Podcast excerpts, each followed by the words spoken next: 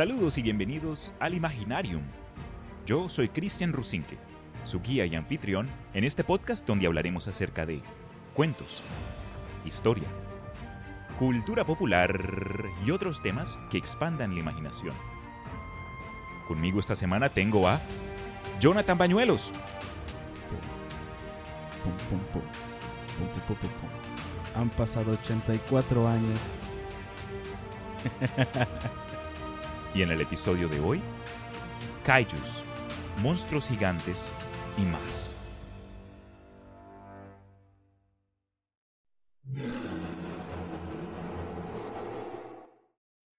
Oye, espera, entonces han pasado 84 años desde qué? ¿Me dejaste ahí con... ¿Me dejaste colgado? Ah, la, la cagué. ¿Qué vas a decir? De 84 años de, de la última vez que grabamos. Ah, ya te capto. Pues sí, ¿no? La última, que, la última que nos encontramos, grabamos un episodio que todavía tengo de reserva, no se ha perdido, no lo menciono, no menciono qué es, porque para que, pa' que cuando ya por fin lo saque la gente pueda decir, ah, súper, algo, algo nuevo. Ah, cierto. Pero no pienses tú que se me olvidó, ahí todavía lo tengo. Pero hablando de esto mismo, entonces, Jonathan, este año para muchos ha sido como algo salido de una mala película de terror donde tratan de embutir todo en poco tiempo, porque hemos tenido pandemia, huelgas mundiales, cambios de gobierno, admisión por el gobierno estadounidense de la existencia de objetos no identificados, desastres naturales, la señora que me vendía paletas en la esquina cerró el negocio, toque de queda en ciertos países, pérdida de empleo masivo, entre otras cosas, as- al punto que yo dije, no, honestamente lo único que hace falta es que nos aparezca un maldito kaiju. No, hombre, cálmate. Pero eso me hizo pensar, oye, entonces, ¿por qué no hacemos un episodio de esto mismo, no? Antes de iniciar en este episodio, quiero mencionar que vamos a, eh, vamos a mencionar un par de términos y palabras que no son nativas al español. Entonces, si cagamos, como, como se dicen, perdón, no, no nos regañen. No somos japoneses. Eso. Cuéntanos, Jonathan, ¿qué es un kaiju?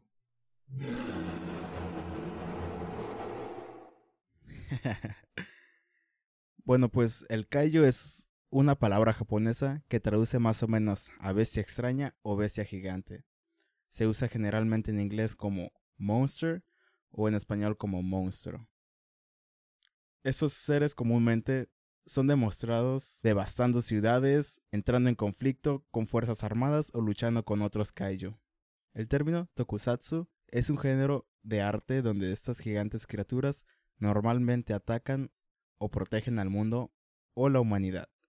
Dicho esto, durante las primeras épocas de Tokusatsu, que mencionó Jonathan, los monstruos heroicos se observaron en ciertas películas, y no fue hasta más tarde cuando en la televisión Tokusatsu comenzó a utilizar los héroes, del cual creo que vas a mencionar más adelante. Eh, hablemos de un par de tipos de kaiju rápidamente. Eh, encontré dos que me parecieron súper interesantes. Uno de ellos es Seijin, y este suele referir a uso de monstruos del espacio. Por ejemplo, uno de los enemigos más populares de, eh, Godzilla es King Ghidorah. Y este vino del espacio exterior, por ejemplo.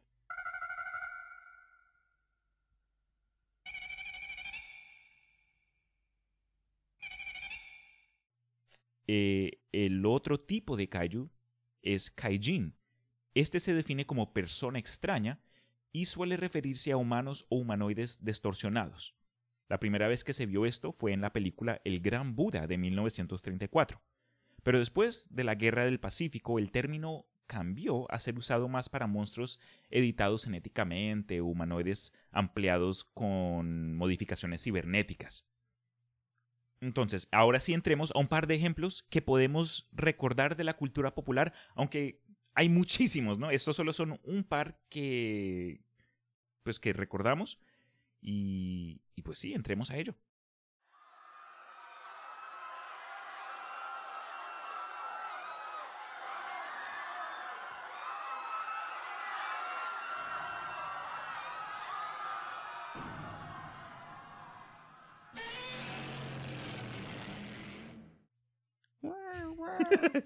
Tus sonidos. Es que necesito entrar en, En el modo. Como si lo estuviera escuchando.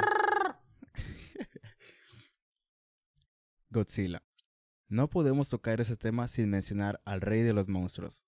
Aunque de la forma que se sigue desarrollando el género, se le conocerá como el abuelo de los monstruos en menos de 50 años. Gojira, o mayor conocido mundialmente como Godzilla, apareció por... apareció por primera vez en la película Godzilla de 1954. Esta fue producida por la compañía Toho y actualmente tiene más de 29 películas a su nombre.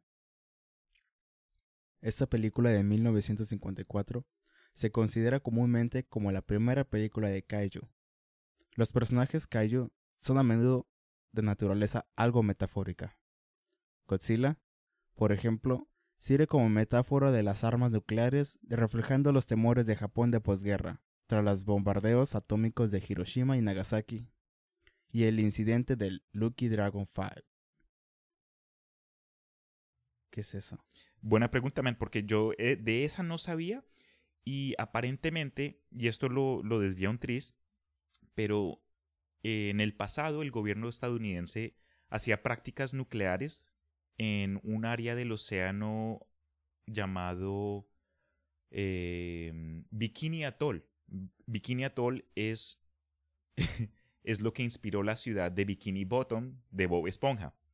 Pero entonces, el evento de Loki Dragon 5 fue que un barco japonés creo que estaba cerca a un área donde explotaron una de estas armas de prueba y bombardeó al equipo de este, de este barco con pues con con rads, con, con radiación. Y fue creo que el eh, de, de todos los afectados solo murió uno a los demás los pudieron, eh, les pudieron dar tratamiento y creo que este individuo fue la primera persona que murió por, por una arma nuclear, por ponerlo así. Entonces fue eso, fue un accidente nuclear de otro tipo, del que no se conoce mucho. O yo no sabía de él. Por eso Bob Esponja habla por las radiaciones. Sí, eso, es muy chévere, esos, esas teorías. Los kaiju adoptan en muchos casos calidades de monstruos clásicos, como la criatura incomprendida Frankenstein. El mejor ejemplo de estos es Godzilla, quien inicia su existencia como una bestia mutada que ataca a los humanos para posteriormente, a lo largo de sus historias, convertirse en el héroe que los protege y finalmente se transforma en un personaje más cercano al concepto del antihéroe. Es, con eso estoy de acuerdo. Eh, otros antihéroes, por ejemplo, pueden ser eh, Spawn o em, Deadpool. Es, eh, Sasuke de Naruto. Como que héroes que son buenos en el sentido de que terminan haciendo bien, pero no necesariamente lo hacen por ser buenos. Lo hacen para su beneficio propio. Eso, eso es una buena forma de ponerla, bien hecho. Entonces, otro ejemplo que tenemos acá de Kaijus es nada más que King Kong.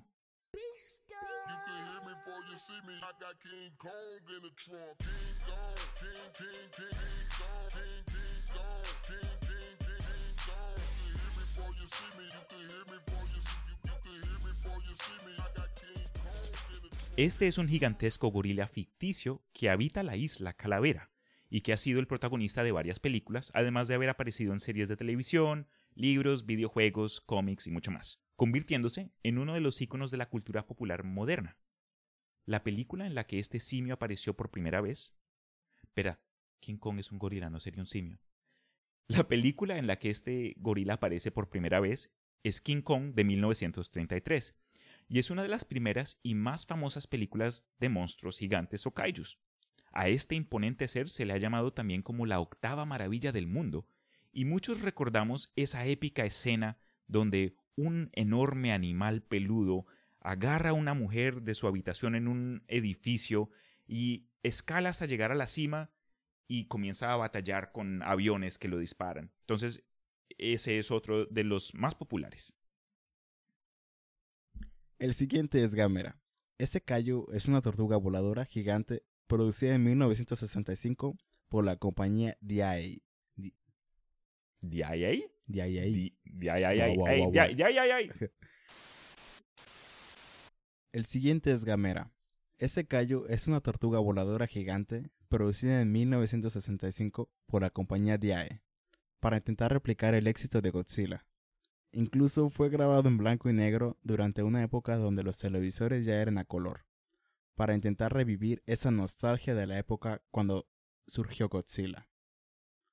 Gamera ha demostrado poderes como escupir fuego, escupir bolas de plasma explosivas, disparar rayos desde el centro de su caparazón, vuelo, regeneración rápida e incluso girar a gran velocidad para entrar ser un ovni. O sea, es, es la leche, como dicen. ¿Una qué? ¿Perdón? Una tortuga voladora explosiva que lanza fuego. No, ¿qué? ¿cómo así que es la leche? ¿Eso qué es? no sé, yo he visto videos que dicen, es la leche, tío. Eh, ay, ese término nunca lo he escuchado. Qué risa. Yo sí dije, no, también vuela, saca rayos, saca leche. Se convierte en vaca. Lo que sí me, eh, yo de este no sabía, eh, pero la idea del episodio la tengo desde hace rato y me acuerdo en el trabajo habérselo mencionado a un supervisor y me dijo, ¿y por qué no hablan de Gamera también? Y yo, ¿de quién? ¿Qué es eso? Y el Gamera. Y se le notaron los años en ese entonces, porque me tocó buscar y las fotos de Gamera, pues, al estilo de, de los monstruos de, de, su época, ¿no? Todo ahí, todo es un disfraz obvio, Obviamente. pero en las escenas donde está como que girando, y esa fue mi favorita, como que cuando gira y se vuelve en un, en un ovni y el pobre debe terminar súper mareado. Sí, yo miré unos, ¿cómo se le llaman? Unos trailers de las películas. Está, tienen que verlo. Oh, bro, eso me fascina. Y eso creo que ha terminado muchas de mis amistades con cierta gente, porque yo les digo, ah, vengan si vemos películas o algo así, pasemos tiempo y relajémonos. Y ellos me imagino se esperan, no sé, verse un Avengers o, un Spider-Man o algo así, y yo les saco películas de los 60 en blanco y negro con, con letras que tienen que leer y ellos, ay, no me vengan, no me crean pendejo. Esos, esos no eran tus amigos. a, ti te, a mí, bueno, ¿a ti te gustan las películas antiguas? Ah, sí, una que otra. No es como que sea un amante y sea un conocedor de películas antiguas, pero sí, sí me gustan. Por ejemplo, como la de Godzilla contra Megalón. Esa la vi por, por puro por puro morbo. No sé si sepas lo, lo, de la patada de Godzilla. Dime. En esa película, la batalla final está Godzilla con Jet Jaguar y el, el Megalón, que es como hay un bicho raro. y Godzilla, con señas y así, le dice al Jet Jaguar que agarre, sujete al, al Megalón por la espalda. Ok. Lo agarra así desde los, con los hombros. ¡Oh! Y Godzilla hace una patada voladora. sí, ok, ok. Pero así. ¡Qué risa! Yo he visto el GIF. Sí, oh, sí, sí, Te lo voy a mandar. ¡Porfa! Ah, man. Lástima no tener yo. Bueno, eso lo podemos poner en el grupo de, de, de Facebook o lo que sea. Sí, como un, un. ¿Cómo se llama? Un. Un mini video. Una foto. Un Enrique. Una leche. Un teaser. Eso, eso. Otro del que quiero mencionar, eh, pues esto es una serie que se llama Attack on Titan.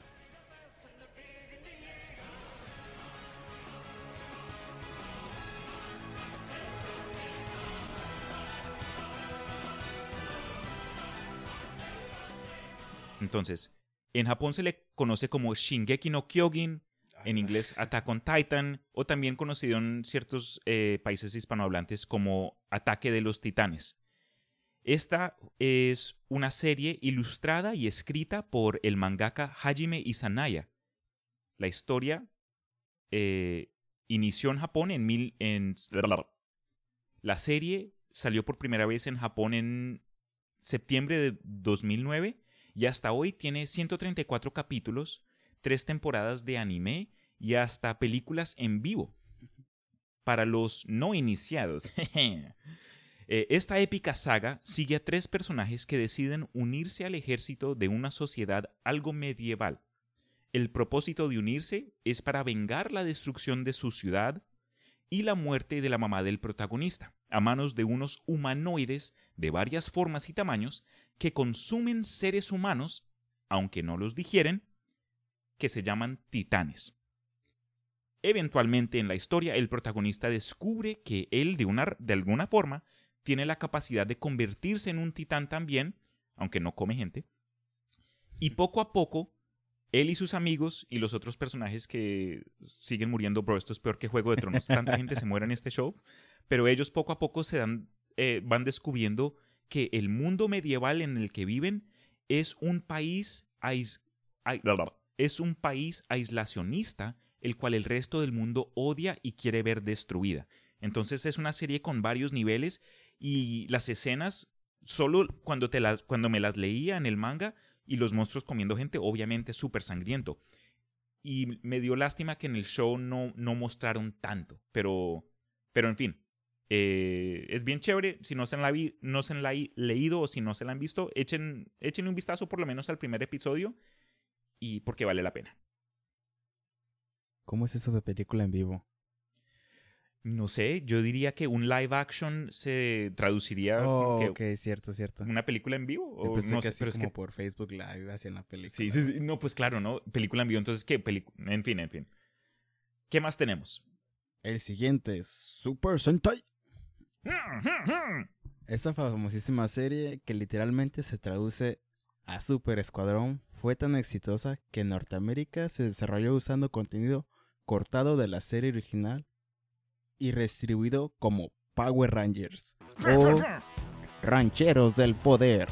Los Power Tanga. Esta serie, ya con múltiples interacciones como su forma, Super Sentai y Power Rangers y Rancheros del Poder, se enfoca normalmente en equipos de jóvenes que luchan contra el mal. Para formar un equipo de combate que enfrente a Rita. Cada uno tendrá acceso a poderes extraordinarios provenientes de seres antiguos que ustedes conocen como dinosaurios. ¿Dinosaurios?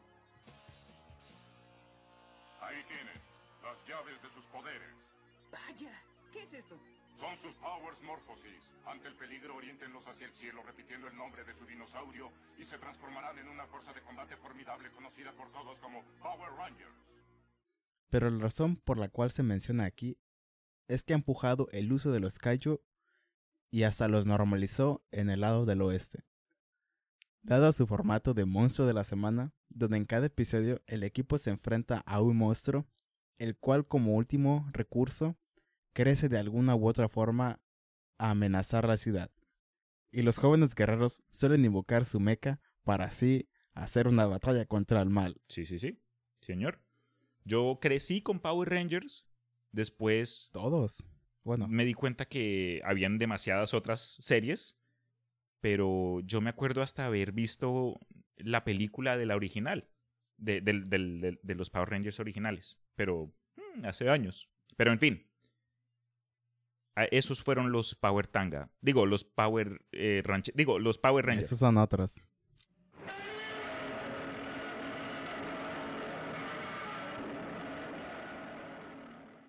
El siguiente es Surtur. El indicador. Indicador. Ya yo escribí eso y ya lo ando cacheteando. El siguiente es Surtur. El iniciador del Ragnarok. Este es un demonio en los cómics y gigante de fuego en la mitología nórdica. Este ser está compuesto de lava pura y su poder proviene de la llama eterna. ¿De qué cómics son? Marvel. Ah, ok.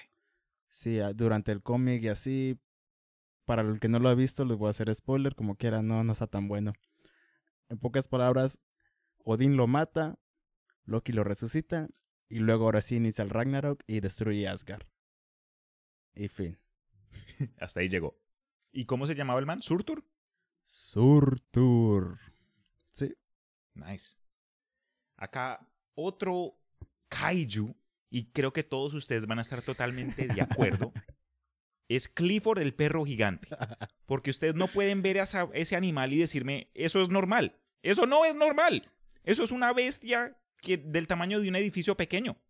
De- deja tú el, el tamaño, que es rojo. Eso sí es lo... Sí, buen punto. Entonces, a ver, rápido. Ay, perra, se me fue, se me fue la cosa. A ver, ¿dónde está? Eh, pues sí, Clifford el gran perro rojo eh, es el nombre de una serie de libros creada para niños menores acá en los Estados Unidos. Eh, el perro, por lo que recuerdo, nació del tamaño regular de un cachorrito, pero la razón por la cual terminó así con semejante tamaño es porque aparentemente su dueña, la niña que, sí, la dueña de Clifford, le dio tanto, tanto amor cuando era chiquito que creció a, a- a, um, Gran a escala. empatar el, el amor que estaba recibiendo de la niña. Entonces, ese, ese, en mi opinión, es uno de los Clifford, de los Clifford, de los kaiju menos, menos conocidos. Es inflavar. Está bien infravalorado. Exactamente. Y pues, aparte de, de lo que hemos mencionado, hay una serie de películas que salió recientemente en los últimos, creo que ocho años, que pues fueron algo entretenidos. No es que sean las, sabes, un- películas de, de super calidad, pero Pacific Rim es, un, es otra serie, ¿no? Sí, sí. No me vi la segunda, solo me vi la primera. Lo único que conozco es que basado en el universo de, este, de, de estas, de estas películas, eh, de alguna forma en el Océano Pacífico salió como una ruptura y de ahí están saliendo como que monstruos gigantes, kaijus, y, en, los humanos alcanzaron a, a crear como que unos mechas gigantes pilotados por dos personas para batallarlos y no sé, los son creo que son genéticamente modificados por seres de otra dimensión que están tratando de entrar al- a, nuestro mundo. ¿Sabes? Típico sci-fi. Sí, típico ahí, Típico ahí. Estilo hollywoodense. señor. Adicionalmente de lo que ya hemos discutido, yo me acuerdo en mi juventud cuando podía ir a estos arcades, a estos centros de videojuegos de maquinitas, como le decía a mi mamá, mami, quiero ir a jugar maquinitas, ¿me prestas plata? Y ella, no. Eh, uno de los juegos bien, bien populares fue Rampage. Y este era un juego 2D de plataforma donde uno juega una serie de monstruos gigantes que están atacando una ciudad. Tú como monstruo puedes elegir creo que una rata gigante, una lagartija gigante, creo que una langosta gigante y mi favorito, el rinoceronte gigante. Y tú vas y ganas puntos der- derrumbando edificios, pero tienes que es- es- escalarlos y destruir los pisos uno por uno. Y, y hay aviones que te están disparando, el gobierno viene, el, eh, en fin, y tú ganas salud sacando humanos de los edificios y te los comes ahí todo. Entonces es, Desayuno. Sí, ahí, los cayus tienen que comer también, por favor. Derechos para los cayus. Eso fue un buffet de monstruos gigantes, pero fue bien chévere. Creo que han salido varias versiones. Creo que hay esta Rampage 3 o no sé. Ah, no sé cuántos son, pero yo recuerdo haberlo jugado en el PlayStation 2. Era el Rampage Total Destruction y estaba, estaba buenísimo. Lo jugaba con mis hermanos y ahí dándole a todo, destruyendo edificios y con los avioncitos. Creo que también salían tanques que te disparaban. Sí, eso, Y eso razón. luego, los a mí me gustaban los personajes, el, el, el estilo de dibujo de los personajes. Ya. Y el que me gustaba era uno que era como un monstruo así marino. Como un Swamp Thing o algo así. Ese, ¿Como ese era mi favorito. Sí, Ah, algo claro. así.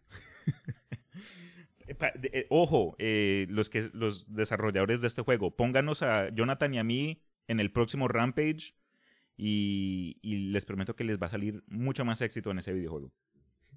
Quiero que me pongan garras en vez de manos. Yo quiero que me pongan eh, tentáculos de pelo en lugar de pelo. y quiero volar como ovni, así como el... el, el gamera. Gamera.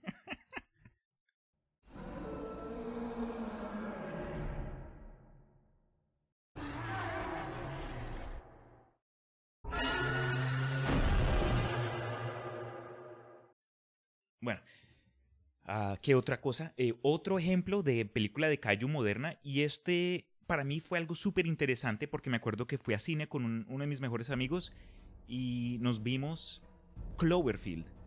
Y para muchos las películas de Cloverfield o las odiaron o las amaron, pero muchos terminaron no gustándole porque se usó ese estilo de como que cineasta de como que de película encontrada, es decir, al estilo casero. Y no estoy hablando de porno, aunque sí lo haré en unos minutos.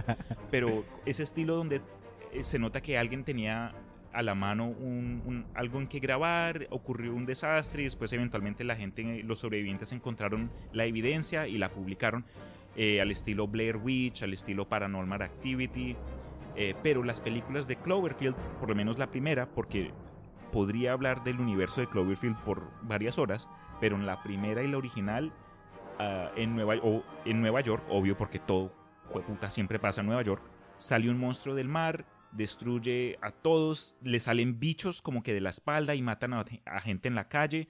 Y, y pues sí, fue algo súper chévere, fue intenso. Creo que fue la primera versión moderna, que no fue Godzilla, del concepto del monstruo gigante. Y, y sí, eso fue súper sorprendente. Yo la verdad no, no recuerdo haber visto eso. Tranquis, si quieres yo te la mando para que te la veas, eh, porque, porque sí, la primera fue, pues fue súper, súper sorprendente. Hubo una escena que se me hizo, pues que me hizo llorar, que están como que corriendo, todavía no saben qué está pasando, solo escucharon como que un ruido súper, eh, súper loud, no, escucharon Ruidoso. Un ruido ruidoso. Escucharon un ruido ruidoso y la gente está como que en pánico, eh, nadie ha visto nada todavía y hay una multitud de gente cruzando un puente y el protagonista ve a su hermano como que se separaron los grupos y el hermano está, ¿qué hubo hermano? ¿Qué pasó? Y boom, de la nada sale una un, un tentáculo, una cola, algo, no se ve todavía y mata al hermano y destruye el puente y ahí mueren, no sé, cientos de personas. Me gusta cuando no muestran a las criaturas en el cine por completo Hasta el último, ¿verdad? ni siquiera. Me gusta cuando lo dejan de forma misteriosa para que tú y tu imaginación puedas rellenarlo como tú quieras. Creo que eso es parte del concepto del terror, cuando la cosa está indefinida y deja que, pues, que tus peores pesadillas se manifiesten en el mundo, te deja, ¿no? Te deja con suspenso como que Eso. cómo es en verdad esa cosa. Pero, ¿qué más? A ver, Cloverfield fue otra. Clifford, Power Tanga. Ah, cierto, bro. ¿Por qué le llamas Power Tanga? Porque así suena. Power Ranger, Power Tank. Bueno, así es como. Igual como que Caballeros del Zodíaco, yo- nosotros le decíamos Caballeros del Sobaco. Del sobaco. Sí. Ah, es así, bro. Eh, ¿Qué otra cosa? Pues mira, hablando de callos y monstruos gigantes, algo que creo que cae como anillo al dedo acá por, fue un episodio de Pokémon. No sé si te acuerdas. Uno de los episodios, De los primeros episodios, ¿verdad? sí, de la primera temporada. Es cierto, lo recuerdo. eh, hubo un ataque a una, una ciudad como por la playa de un Tentacruel gigante. Tentacruel fue un Pokémon que es como que un, un calamar, pero tiene un bico todo raro al- debajo. En Y fin, unas bolas rojas en la cabeza. exacto. Uy, las cosas que te gustan a ti, ¿no? Por favor. No, Pero bueno, entonces ese fue el monstruo y, y curiosamente, yo sé que hay mucha gente de nuestra edad que comenzó con Pokémon en su momento, ya lo dejó hace rato, pero yo como tonto ahí todavía lo juego de vez en cuando. En, eh, en el último juego para el Nintendo Switch hay un, una mecánica nueva de Pokémon que se llama Gigantomax y es donde en exo. Y en ciertos lugares tú puedes hacer que tus Pokémon se vuelvan gigantescos. Y entonces se me hizo súper chévere hacer esa conexión que no sé si los de Nintendo y los, los del Pokémon Company ya tenían algo semi-planeado, pero si fue eso, si lo, si lo hicieron de forma consciente, lo habían anticipado desde hace tanto tiempo, desde ese episodio de Tentacruel que salió en los 90. No, el primero fue un Dragonite, ¿no? En la ¡Tienes isla, razón! En la isla de Flannan. Sí. Ah, En el faro de Flannan. Sí me acuerdo. Y me acuerdo que el equipo Rocket trató de echarle un, un, un Un ba- bazucazo. Un bazucazo. Sí, no, sí, bro, sí, sí. Ah. Si quieren saber de qué rayos estábamos hablando, chequen el capítulo número 14 de aquí en el Imaginarium acerca de qué es Pokémon.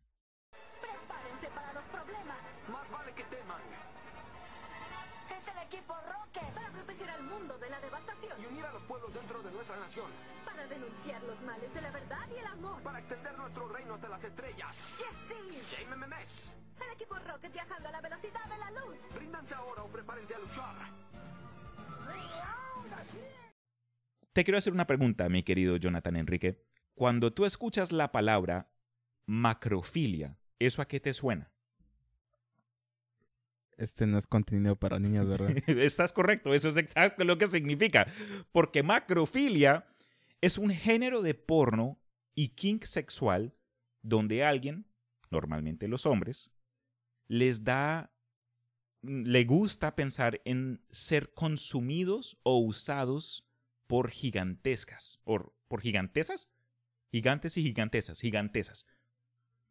Eh, si ustedes, los queridos oyentes, eh, no están trabajando y no hay niños a su alrededor, pueden buscar macrofilia, hentai o algo así y van a ver que existe multitudes de, pues, de artes caseras y de, de artes ya por artistas famosos eh, donde se expresa este, esta afición sexual.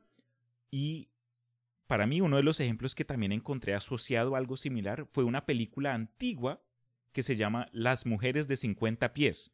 Y es una, una película a lo kaiju donde no ocurre nada sexual. Se- mm, Tranqui, bro, no, no, no, te me, no te me excites. Pero eh, es, es como que ya tradicional en el sentido de que eh, los monstruos gigantes son estas, creo que amazonas, pero son enormes y están destruyendo ahí la ciudad. No me la he visto. Si ustedes que nos están Puro- escuchando... Puro snus snus. Ya, me leíste la mente. Ese era el segundo punto que quería hacer. Porque no se puede mencionar a mujeres gigantes y eh, fetiches de este tipo sin hablar del episodio de Futurama donde son capturados por una, una especie amazónica en un planeta y Bien Fry. Bender y, y Lila les ofrecen muerte a, a- a punto de snus. No. no, no, no, no fue Lila. No, Fueron es, es el, el capitán, ese man, el creído peli...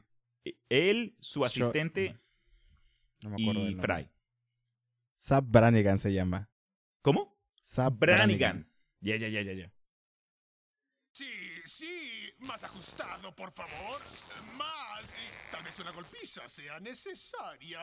¡Ay, muy fuerte! ¿Hombres extraños tenerlos en su planeta? Sí, por desgracia. ¿Para qué servir? Choncholo para la cuchicuchi. Oh, ella hablar de Snusnu. ¿Snusnu? Haber oído hablar que hombre servir para Snusnu, pero solo tener antigua leyenda y suscripción a Cosmo. Para su información, yo podía ser usado para Snusdu. ¡Silencio! Oye, te quiero contar un chiste. No sé si lo voy a poder dejar en el episodio, pero te lo cuento de ambas maneras. A ver, cuenta. Ok, entonces, este chiste, no me, no me preguntes cómo lo sé, pero no me juzgues. Cuéntalo, cuéntalo. Entonces, había un man que se propuso atravesar el África por completo, a pie, sin ayuda y solo. ¿De este a oeste o de norte a sur? de este a oeste. Entonces, empaca lo suyo, le da un beso a su mujer, le, se despide a sus amigos, llega a África después de una jornada que le tomó varios aviones y varios barcos, pero ¡pum! Llegó y comenzó a pie y eso estaba ahí, con su maleta en la espalda, caminando la caliente África y varios días después se le apareció una tribu de nativos y le dijeron, alto, el moñoñó o la muerte. Y el man dijo, ¿cómo así que la muerte? ¿Pero qué es eso el moñoñó? Eh, No, eso debe ser una comida tradicional o algo así. Y les dice, no, el moñoñó, el moñoñó, por favor. Lo amarran a un palo de al frente, le bajan los pantalones y cada uno de los miembros de, de la tribu lo violan por el culo. Y cada uno ahí cantando, el moñoño, el moñoño. Boom, terminan, lo dejan pasar. Uf, el pobre quedó todo, todo tieso. Pero dijo, no, vine acá con un propósito y sigo. Entonces sigue caminando. Un par de semanas después, boom, se encuentra con otra tribu de nativos. Y estos eran ya 50. Y le dicen, alto, el moñoño o la muerte. Y el man dijo, no, ¿cómo así otra vez con esta mierda? Uy, no, pero ya le había dicho a tanta gente que iba a terminar esto. No, no, me, to- me toca seguir. Entonces dicen, no, el moñoño, el moñoño. Entonces otra vez, uno por uno, los de la tribu, el moñoño, el moñoño. El pobre ahí queda, no puede ni caminar por dos días. Pero después, después de, de, de, de eso sigue adelante. Y se le aparece en otra tribu. Esta vez son 100 nativos. ¡Hala! Y le dicen, alto, el moñoño o la muerte. Y el man como que ya todo cansado, había estado meses caminando y, y casi, casi se deja llevar, pero dijo, no, no, no, tengo que terminar. Mi, mi papá me enseñó a ser un hombre firme y derecho y yo termino a lo que me propongo y dije, no, me hace el favor y ustedes me dan moñoño. Y después cada uno de los 100 nativos, el moñoño, el moñoño. Después el pobre ya le está sangrando el culo y todo. Pero sigue caminando, el man es fuerte. Y ya, ya, eh, está pasando el, el último cuarto y puede ver el océano a, a- a través de unas montañas. Y boom, se le parecen una tribu de 200 nativos. Y le dicen, el moñoño o la muerte. Lágrimas, bro. El man está llorando. Por favor, no más, ya, ya no puedo. La muerte, por favor, la muerte. Y el líder de los nativos como que esparce la multitud a lo Moisés en la Biblia y sale con una sonrisa y le dice, la muerte apunta de moñoño. Esos chistes familiares, uno que aprende. que- Rosin, que a veces me das miedo. Así me gusta.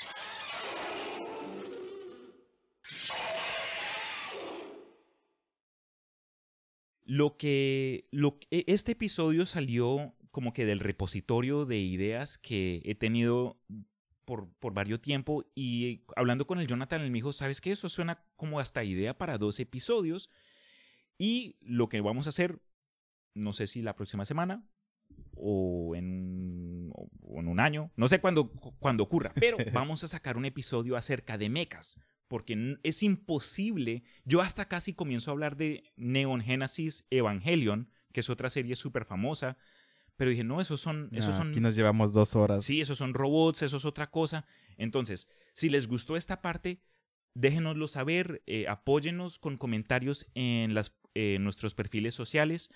Eh, a mí me pueden encontrar en el Imaginarium, en el grupo de Facebook o en Instagram bajo el Imaginarium 512.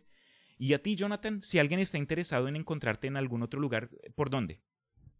A mí me pueden encontrar aquí en mi casa, vivo en... Rascándote el Ah, no ombligo, cierto. con- tomando cerveza. no, hombre, que... No, yo estoy en Instagram como arroba jonathan.baace. ok, súper. Base, con doble A. Sí, solo Instagram, Facebook no me gusta. Pero bueno, entonces con eso dicho, no, no alarguemos más la cosa. Jonathan, como siempre, hermano, muchísimas gracias por, pues, por sacar tiempo. Yo sé que tú eres una persona dedicada y Hombre. ocupada. Y esto, pues, siempre me das, me, me echas, cuando me echas la mano, me- no, eso suena también raro. Cuando me ayudas, siempre la paso bien chévere. No, gracias a ti por un episodio más. Mm, y que hayan más en el futuro, ¿verdad? Sí, así es. Bueno, entonces nos despedimos. Gracias a todos ustedes que nos han apoyado y espero tengan un buen día. Hasta luego. Buen día, tarde o noche, lo que sea. Cachac.